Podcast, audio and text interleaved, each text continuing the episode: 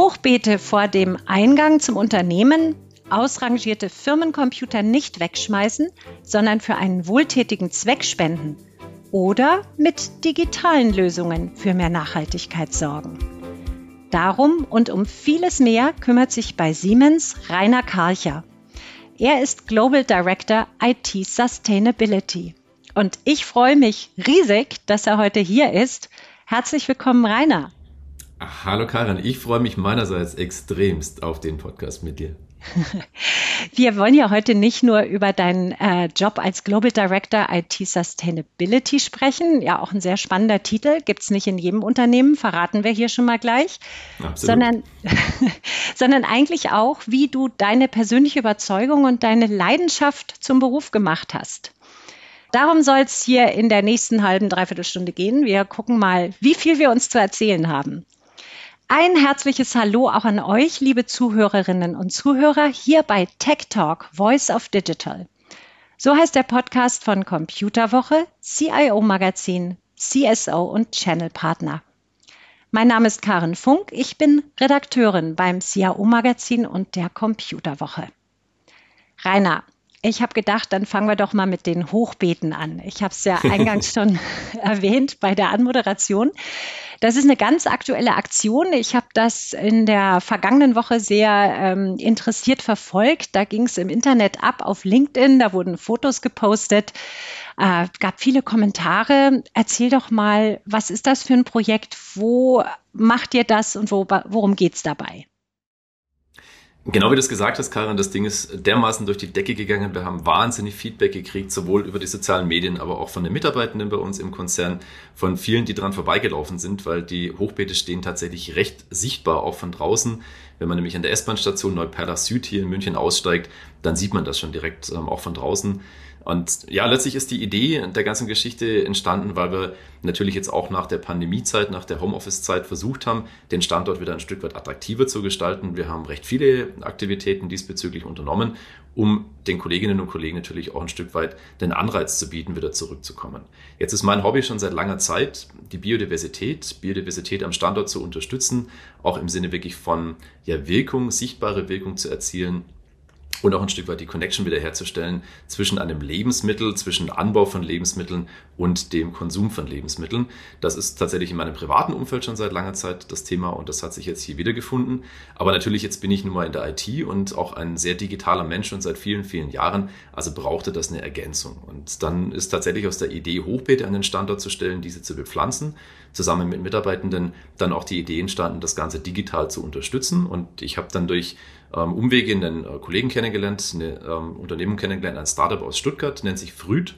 Früd macht eine Community-App, die zum einen dabei hilft, Pflanzpläne anzulegen, ähm, die im Prinzip das ganze Thema Anbau von alter Sicht her wieder aufgreift. Das heißt, Helferpflanzen, welche Pflanze hilft der anderen gegen Schädlinge, welche Pflanze hilft der anderen, vielleicht in irgendeiner Form auch beim Wachstum, ähm, unterstützt sich gegenseitig, das ist in der App hinterlegt und dazu noch ist dann auch entsprechend eine Community dahinter. Das heißt, wenn ich während der Anbauphase in irgendeiner Form mal Schwierigkeiten kriege, wenn irgendwelche ja, Krankheiten, Pilzbefall, sonstige Geschichten entstehen, dann hilft da die Community, die dahinter steht und genau das haben wir jetzt entsprechend umgesetzt. Ähm, wir hatten wahnsinnig viel Spaß. Wir haben die Hochbeete von einem lokalen Hochbeetbauer aus dem Allgäu organisiert. Natürlich auch da alles äh, zu 100 Prozent nachhaltig entsprechend äh, sichergestellt. Die Erde ist nicht in Plastik verpackt, sondern offen tatsächlich von dem lokalen ähm, Erdenwerk mit äh, Ökolandbau-Zertifizierung bei uns ähm, angeliefert worden und wir haben die entsprechend befüllt, die Hochbeete. Und jetzt ist es einfach nur noch an der Zeit zuzugucken, sich um die Beete zu kümmern und zu hoffen darauf, dass wir möglichst viele Tomaten und Zucchini und ich weiß nicht, was nicht alles da alles wächst, dann demnächst ernten können. Kann man sich denn da beteiligen? Also die Mitarbeiter bei Siemens und Mitarbeiterinnen, melden die sich dann bei dir oder bei deinen Kollegen oder wie funktioniert das? Oder geht das auch über die App? Geht rein theoretisch auch über die App. Wir haben es allerdings tatsächlich natürlich bei uns im äh, internen Social Media auch entsprechend kommuniziert und weiterverteilt. Und speziell durch LinkedIn ist das Thema tatsächlich auch eine maximale Sichtbarkeit für die Mitarbeitenden bei uns gekommen. Und ich kriege gerade jede Menge Anfragen von Leuten, die sagen, ja, was kann ich denn tun? Ich würde gerne mitmachen. Wir haben es zu Beginn jetzt erstmal bewusst mit einem kleinen Piloten gestartet, mit fünf Hochbeeten, was natürlich jetzt einfach ja auch skaliert werden kann, wenn es sich tatsächlich angeht. Aber wir waren noch ein bisschen unsicher, äh, wie kommt das denn an und wie viel Rückmeldung kriegen wir, so jetzt die ersten Wochen gelaufen ist, würde ich mal davon ausgehen, dass es mit den fünf nicht äh, dann zu Ende ist, sondern wir wahrscheinlich im nächsten Jahr das Ganze noch erweitern. Und wahrscheinlich auch nicht nur am Standort in München, sondern ähm, vielleicht auch an anderen Standorten, könnte ich mir vorstellen. Absolut, absolut. Und das ist ja das Schöne dabei. Ich meine, wir haben jetzt in Perlanit eine große Fläche mit Wiesen und mit Grünfläche. Da lässt sich sowas sehr gut realisieren. Aber im Prinzip kann ich sowas natürlich auch auf irgendwelchen Terrassen machen, auf Dachterrassen machen. Das heißt, wir könnten genauso gut auch ins äh, ja, Headquarter gehen, in die Konzernzentrale mitten in der Stadt. Ähm, auch bei anderen Firmen ist das der Fall. Also dementsprechend ja, absolut. Das lässt sich überall skalieren und platzieren eine sehr coole Initiative, jetzt nicht nur in Sachen Sustainability, sondern du hast es gerade schon gesagt, wie mache ich den Arbeitsplatz wieder attraktiver, wie locke ich äh, die Menschen aus dem Homeoffice wieder zurück äh, in die Büros. Das ist sicher eine coole Aktion. Bin gespannt, wie sie ausgeht. Vielleicht erfahren wir später dazu, ob ihr dann Zahlen habt. Plötzlich sind alle wieder da und Pflanzen vor der Haustür. Ja, du setzt dich ja im Rahmen deines Jobs äh, für Sustainability ein. Ähm, bei Siemens äh, sagt dein äh, Titel ja schon, ähm, du nennst dich auch, habe ich geguckt, auf deinem LinkedIn-Profil, da steht nicht nur dein Jobtitel, sondern auch Climate Activist in a Suit.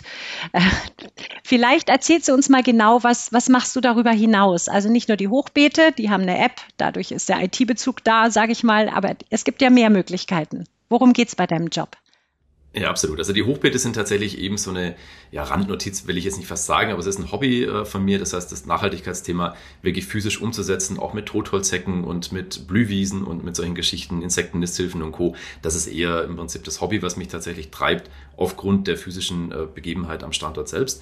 Äh, was ich tatsächlich eigentlich tue, ist Klimaaktivist im Anzug zu sein. Das heißt, ich stehe für das ein, was ich unter Klima und unter Naturschutz und unter Nachhaltigkeit definiere. Das heißt, die Sustainability in meiner Definition fungiert auf den äh, nachhaltigen Entwicklungszielen der Vereinten Nationen, den sogenannten Sustainable Development Goals. Dort hat 2012 die UN sehr genau definiert in 17 Zielen, was müsste man tun, um diesen Planeten tatsächlich in allen Belangen besser zu gestalten. Das heißt, da sind Themen drin, die sich nicht nur um das Thema Umwelt und um das Thema Planet im Sinne von Klima und von Naturschutz äh, bemühen, sondern da sind tatsächlich auch ganz, ganz viele menschliche Aspekte mit drin. Ähm, ein paar einfach mal rausgegriffen. Good Quality Education, das heißt Bildung, Zugang zu Bildung ist ein wesentliches Element. Ähm, das Thema Partnership zum Beispiel, SDG 17 ist da ein weiterer Aspekt. Das heißt, es geht in die Zusammenarbeit, es geht darum, einfach gemeinsam die Dinge zu verbessern und zu verändern und nicht im Wettbewerb gegeneinander oder als Wettbewerbsvorteil das zu sehen. Deswegen bezeichne ich mich sehr gerne als Klimaaktivist im Anzug, weil ich eben genau auf diesen Grundlagen arbeite und das in die IT transportiere. Das heißt, was wir bei uns getan haben, was ich vor zwei Jahren etabliert habe, sind tatsächlich drei wesentliche Kernelemente zu etablieren, strategisch in der IT global für den Konzern.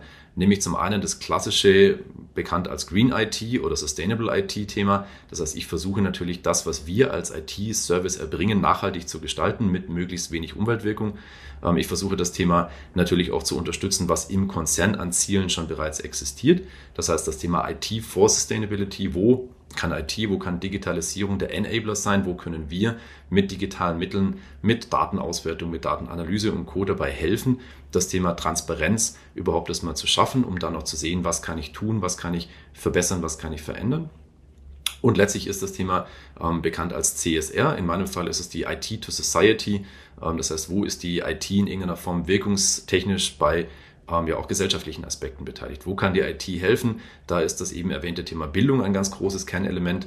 Das heißt, das Thema Digitalisierung in Bildung auch in irgendeiner Form zu, ja, Prinzip zu kombinieren und daran äh, reinzutragen und in Schulen zum Beispiel, in universitären Einrichtungen zu unterstützen, aber auch dann zum Beispiel in speziellen Programmen ähm, das Thema weiter voranzubringen, wo Digitalisierung einen Mehrwert darstellt. Das sind so die drei Themen. Also zusammengefasst äh, ist es sozusagen der Footprint, es ist der Handprint und letztlich dann noch der Hardprint.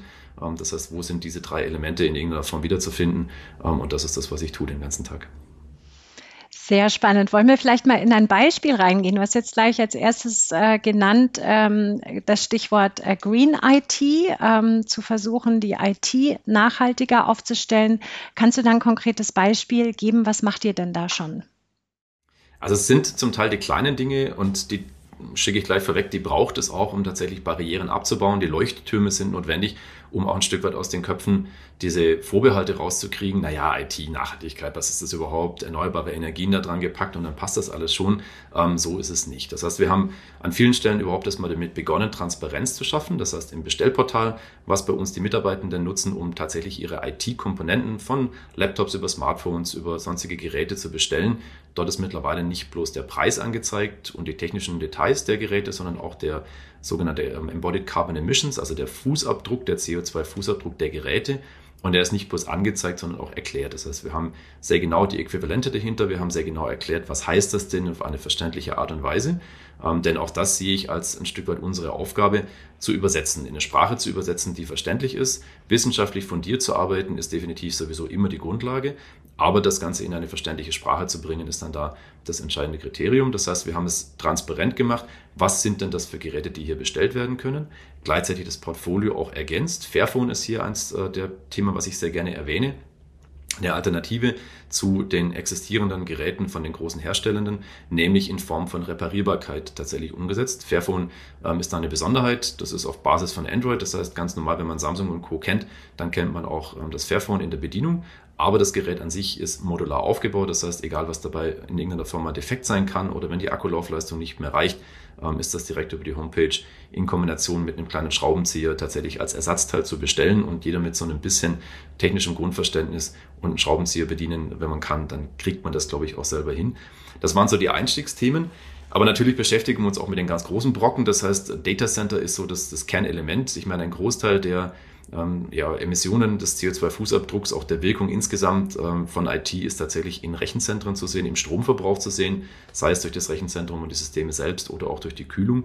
Das heißt, angefangen von Eigenbetriebsrechenzentren, die wir zu optimieren, ähm, gerade aktuell unterwegs sind und versuchen, die möglichst energieeffizient zu gestalten, auch die Auslastung möglichst hoch zu gestalten, äh, denn je ausgelasteter und je mehr das Rechenzentrum tatsächlich genutzt wird, umso energieeffizienter wird es unterm Strich pro Service, der darin läuft aber natürlich auch die große ähm, Cloudification-Strategie, das heißt, so viel wie möglich in die Cloud zu packen, zu den Hyperscalern oder auch in Private Clouds äh, mit entsprechend positivem äh, Umweltfußabdruck und uns auch da genau anzugucken, was heißt das denn?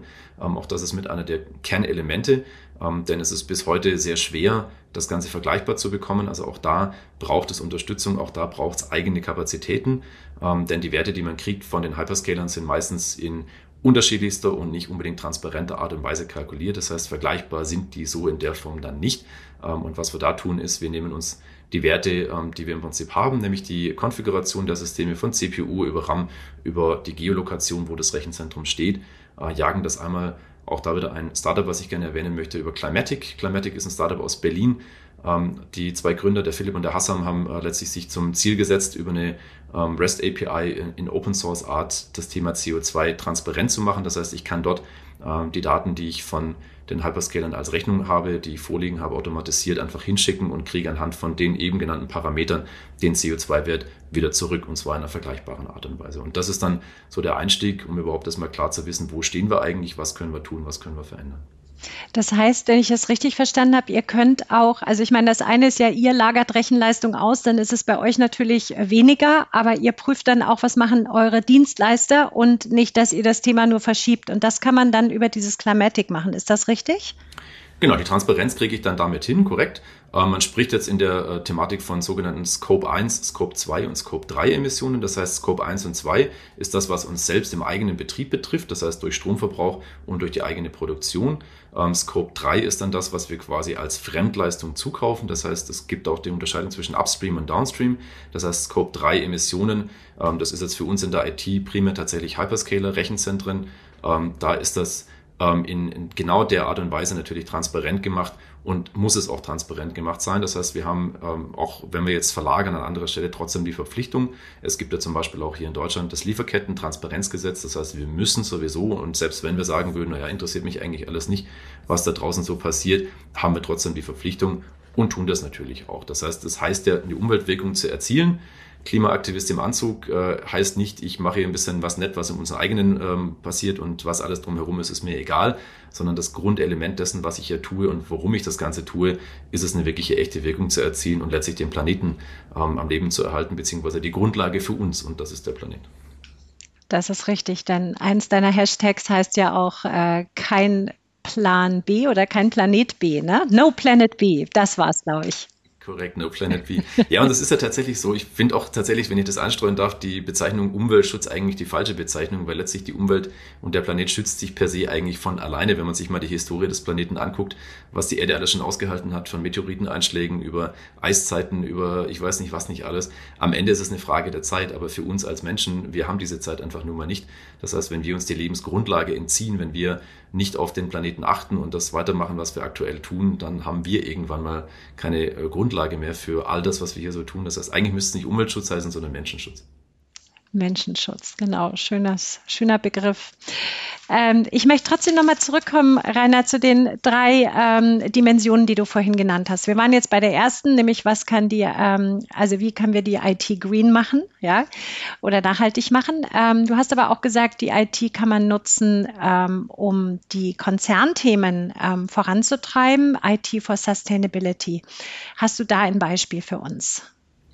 Absolut. Also letztlich ist die Siemens AG mit dem Degree-Programm, das ist ähm, eine 360-Grad-Sicht auf das Thema Nachhaltigkeit, ein Framework quasi, was definiert worden ist, ähm, was man von mehreren Gesichtspunkten aus betrachtet. Das ist das D für Decarbonization, das ist E für Ethics, ein G für Governance, R für Resource Efficiency, ähm, E für Equity und das letzte E für Employability.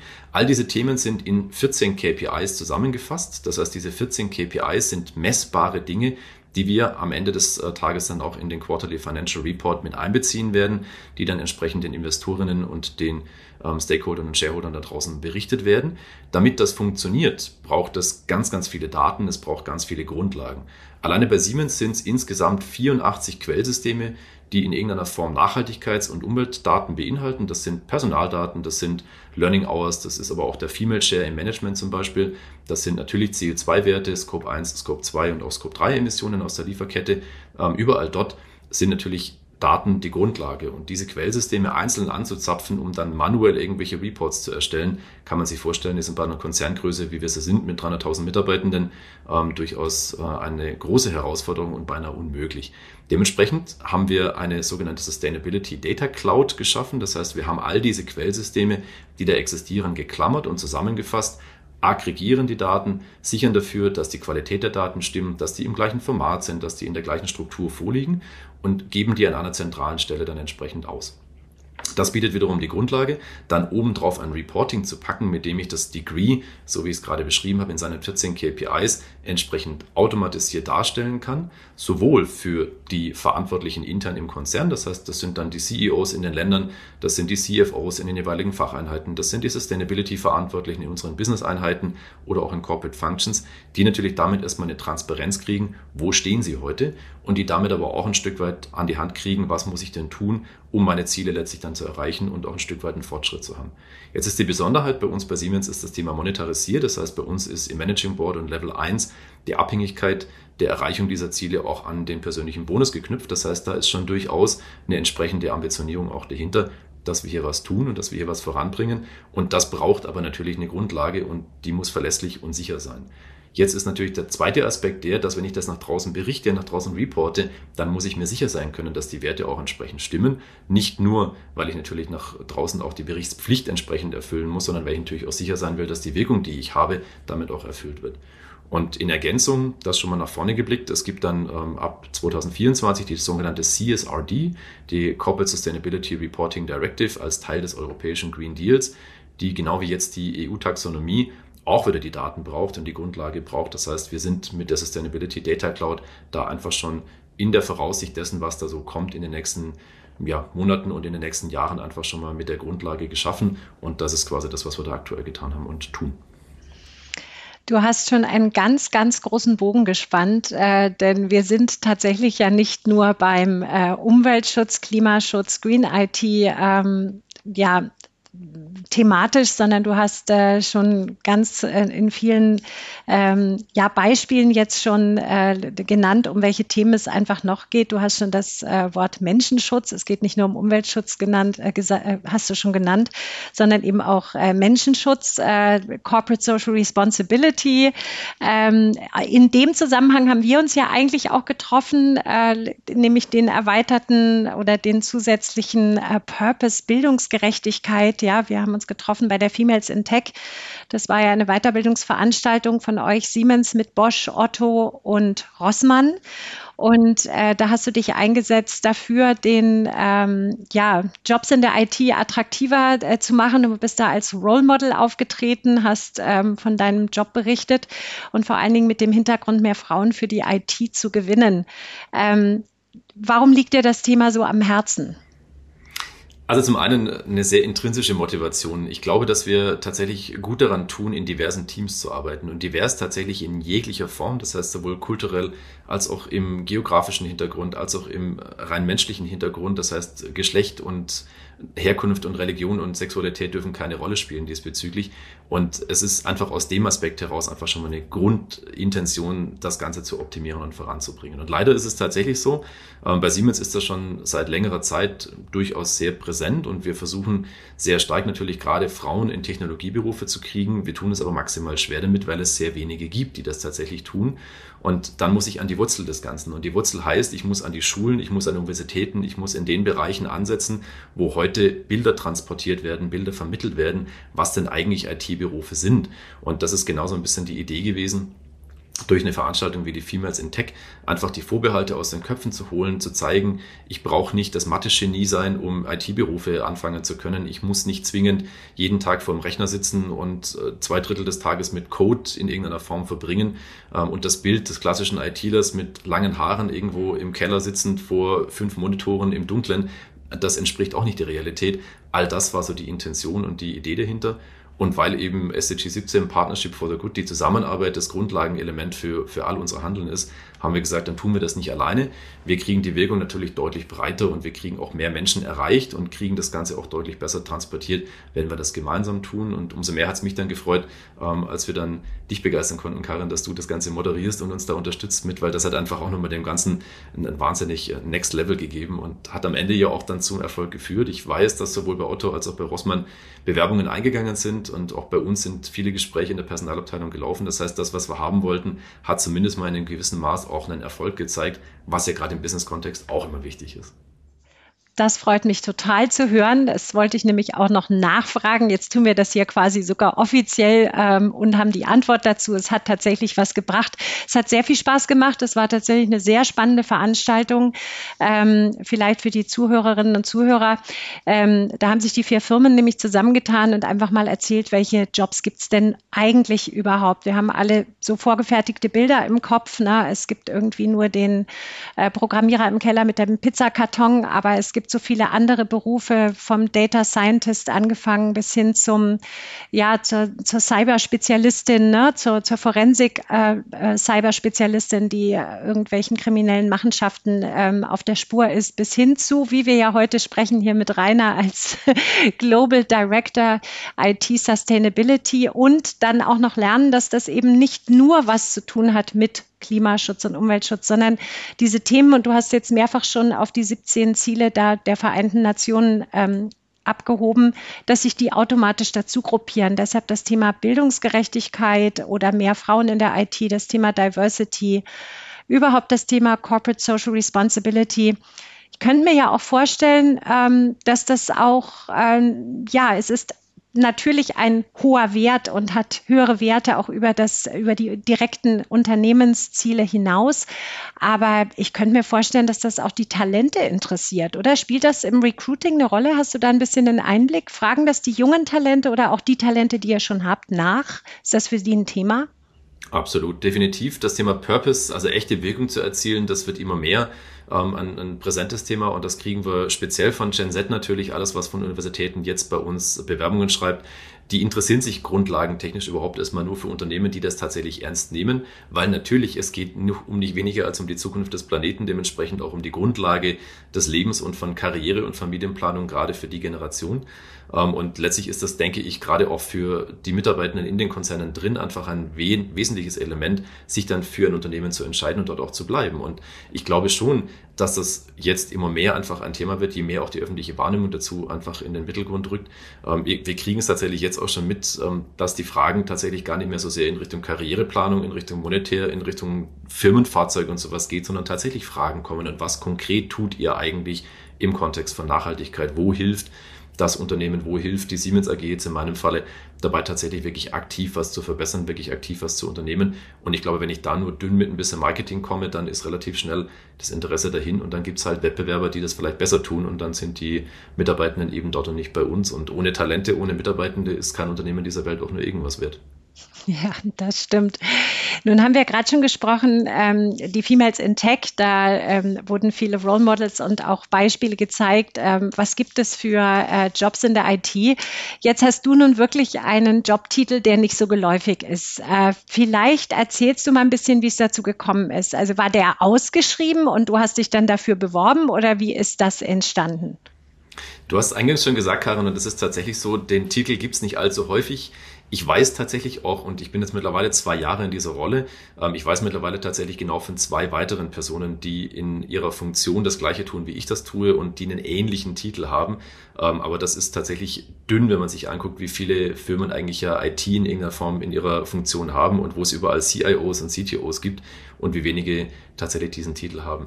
Letztlich ist es nie eine Ausschreibung gewesen. Es gab diese Anforderung nie. Es war intrinsisch motiviert. Es war tatsächlich auch ein bisschen ein Timing-Aspekt.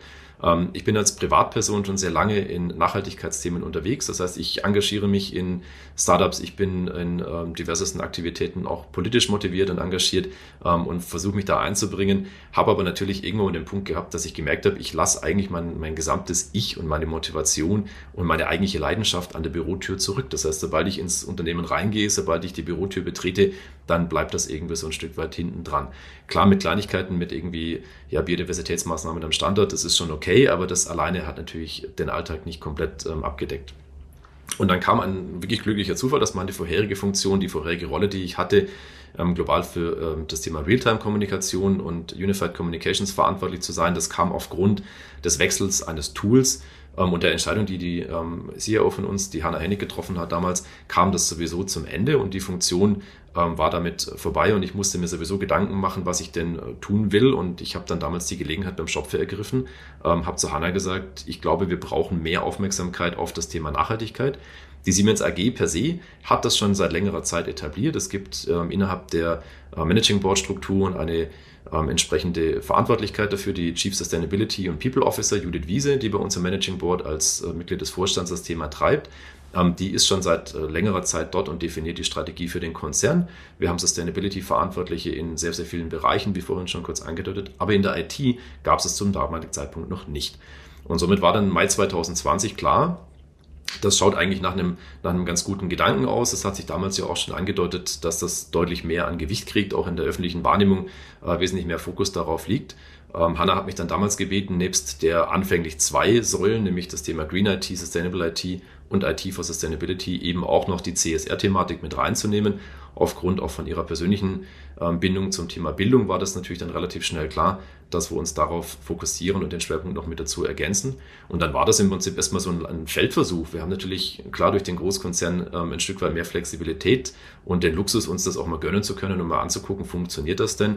Und es funktioniert mehr als gut. Das heißt, ich habe sehr, sehr schnell äh, mir Unterstützung gesucht durch äh, Werkstudentinnen und durch einen Werkstudenten. Äh, wir haben das mittlerweile jetzt seit 1. Mai diesen Jahres ähm, auch noch um den Kollegen ergänzt. Das heißt, ähm, die Teamgröße nimmt permanent zu, wird permanent mehr und das Gewicht wird permanent mehr und die Arbeitsmenge auf meinem Schreibtisch ebenfalls. Das heißt, die Idee damals, äh, das intrinsisch motivierte vor ein bisschen mehr als zwei Jahren, war offensichtlich genau der richtige Riecher ähm, und hat sich gezeigt, dass die Idee an sich ähm, absolut die richtige Richtung ist und dementsprechend auch der Erfolg der Rolle sich dadurch definiert hat, ähm, dass ja einfach die Anerkennung, die Wertschätzung mittlerweile von allen Seiten da ist, auch innerhalb des Konzerns entsprechend aktiv nachgefragt wird und man sehr bewusst die IT mit einbezieht, damit auch die Wahrnehmung der IT im Konzern nochmal eine andere geworden ist und sich nochmal verändert hat. Und das in Summe genommen war so ein bisschen der Start. Eine sehr, sehr tolle Entwicklung und ähm, ihr seid ja schon richtig äh, weit, was du vorhin schon erzählt hast. Äh, das hört sich an, als hättet ihr das schon ähm, seit vielen Jahren etabliert, auch was du von den KPIs erzählt hast. Ich glaube, ihr seid viel weiter als viele andere Unternehmen. Ähm, wenn ich jetzt so mir überlege, ähm, ja, Unternehmen, die vielleicht noch keine solche Initiativen haben, die aber gerne das Thema Sustainability stärker verfolgen würden und ähm, das verankern wollten oder Mitarbeiter, so wie du oder Mitarbeitende, die ähm, sich engagieren wollen. Was rätst du denen denn? Was könnten die denn tun? Was, wo, wo kann man vielleicht am einfachsten ansetzen?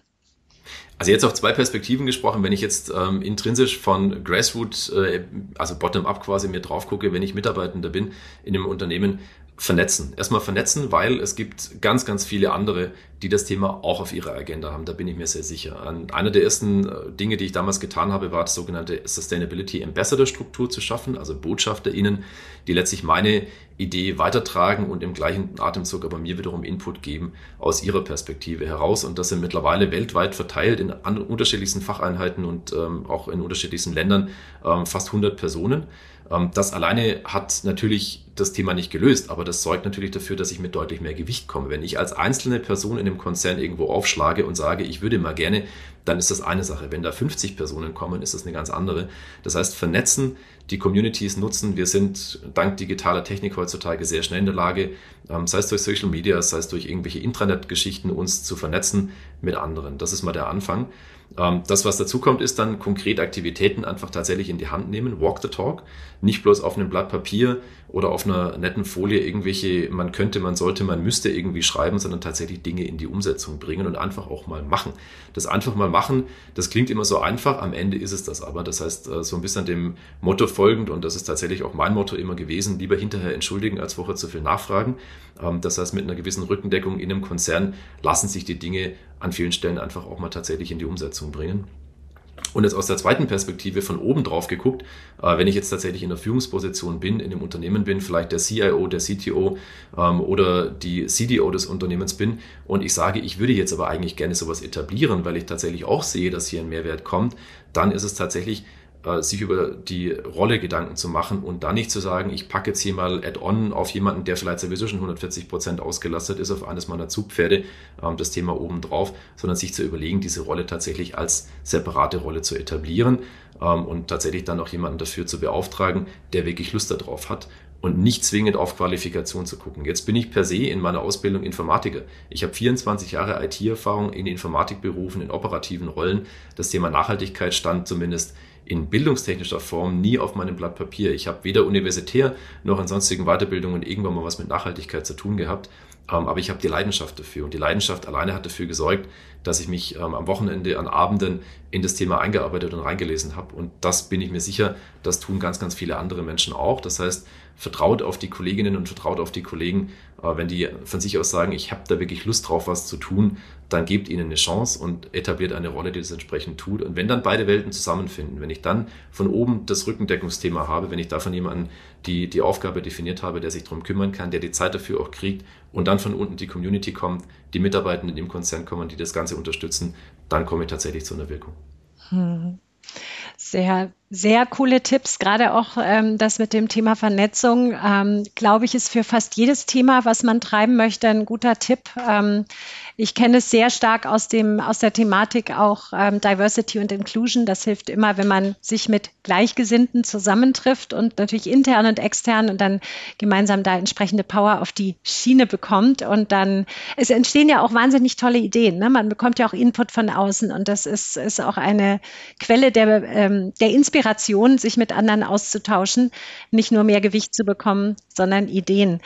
Ähm, hast, hast du denn noch eine Idee für uns Privatleute? Also gibt es denn eine Sache, wo du sagst, hey, da können wir alle nachhaltiger werden? Ähm, das ist eine Kleinigkeit im Alltag. Irgend so, meine Kinder würden sagen Lifehack. Hast du einen Lifehack für daheim?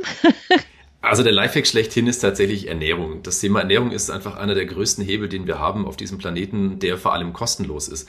Was man immer unterschätzt, ist natürlich Kosten an ganz vielen Stellen Nachhaltigkeitsdinge Geld. Und Nachhaltigkeit ähm, ist immer auch eine Frage und das ist oft eine Kritik, die man äußert, ähm, dass natürlich jemand, der in einer entsprechend besser situierten äh, Situation sich befindet, der vielleicht auch mit etwas mehr Einkommen ausgestattet ist, der kann natürlich sagen, ich ersetze meine Lebensmittel durch Bio-Lebensmittel oder ich gehe in Zukunft ähm, halt im Unverpacktladen einkaufen und nicht den Discount Discounter.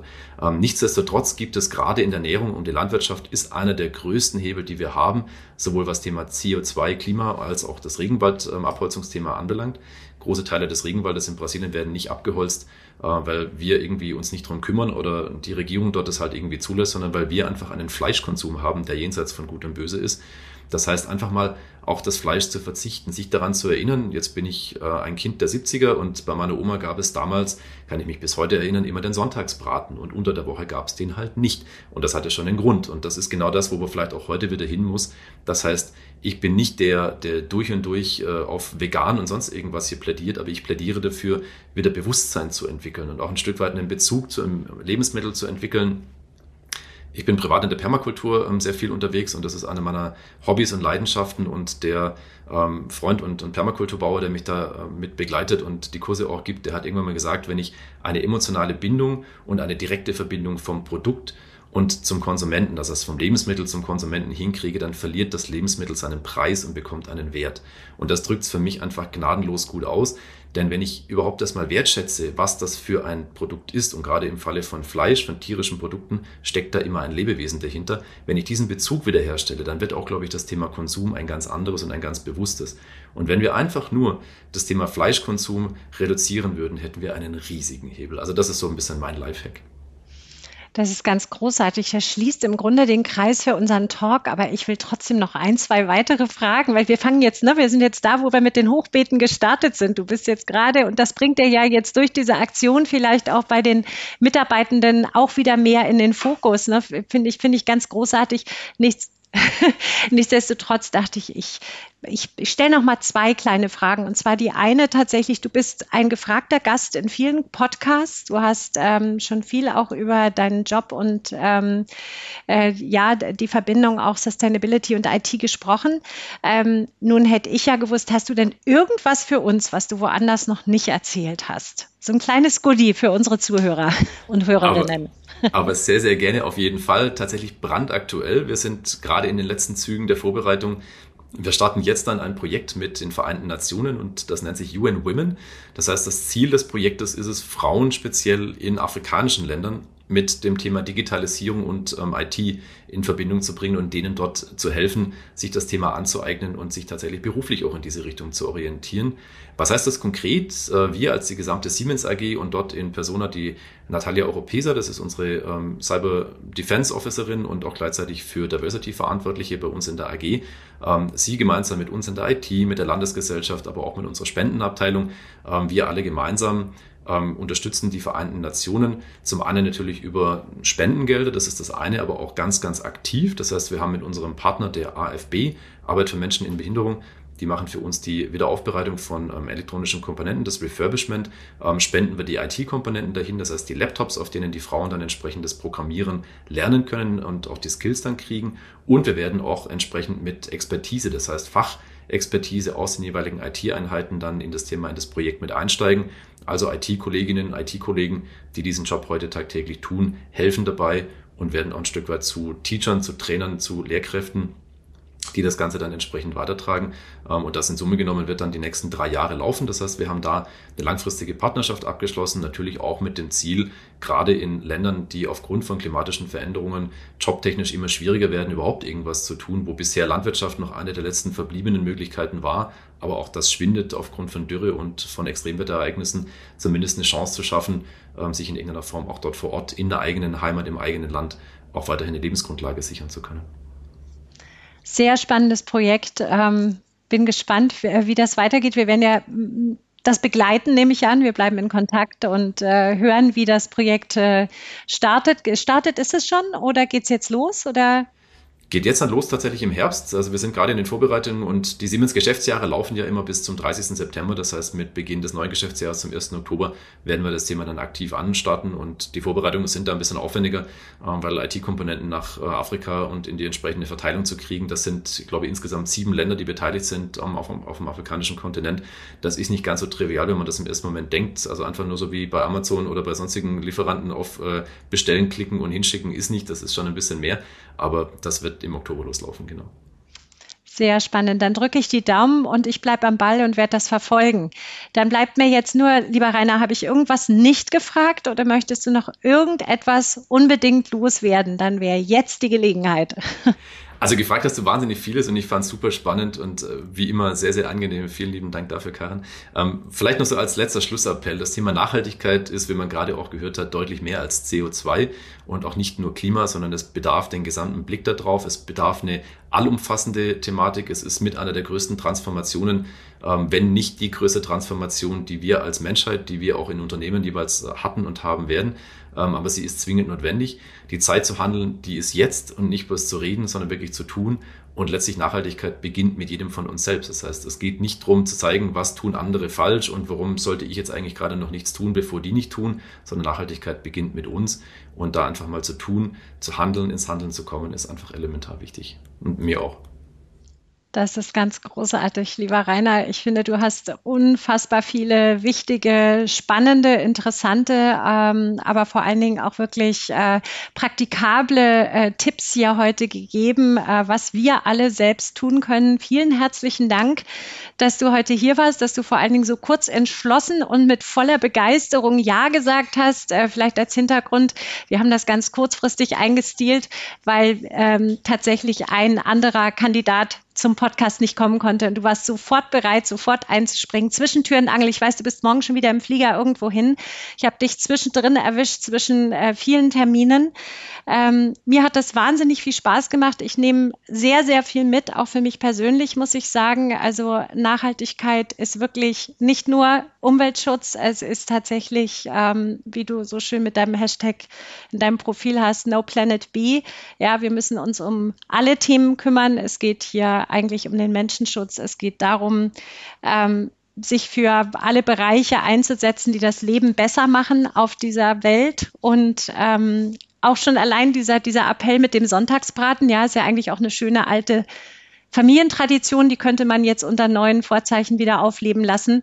Finde ich, finde ich sehr praktikabel, ja, sehr eindrucksvoll, nehme ich mit.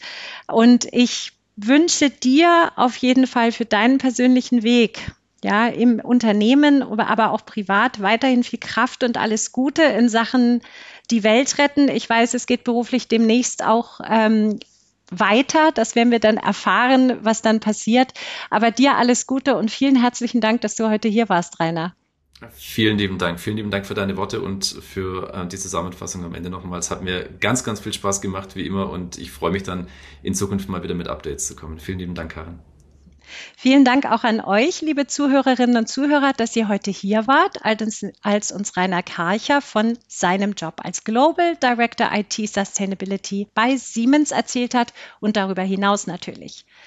Wenn ihr mir Feedback geben wollt oder Fragen habt, dann schreibt mir gerne an kfunk.computerwoche.de.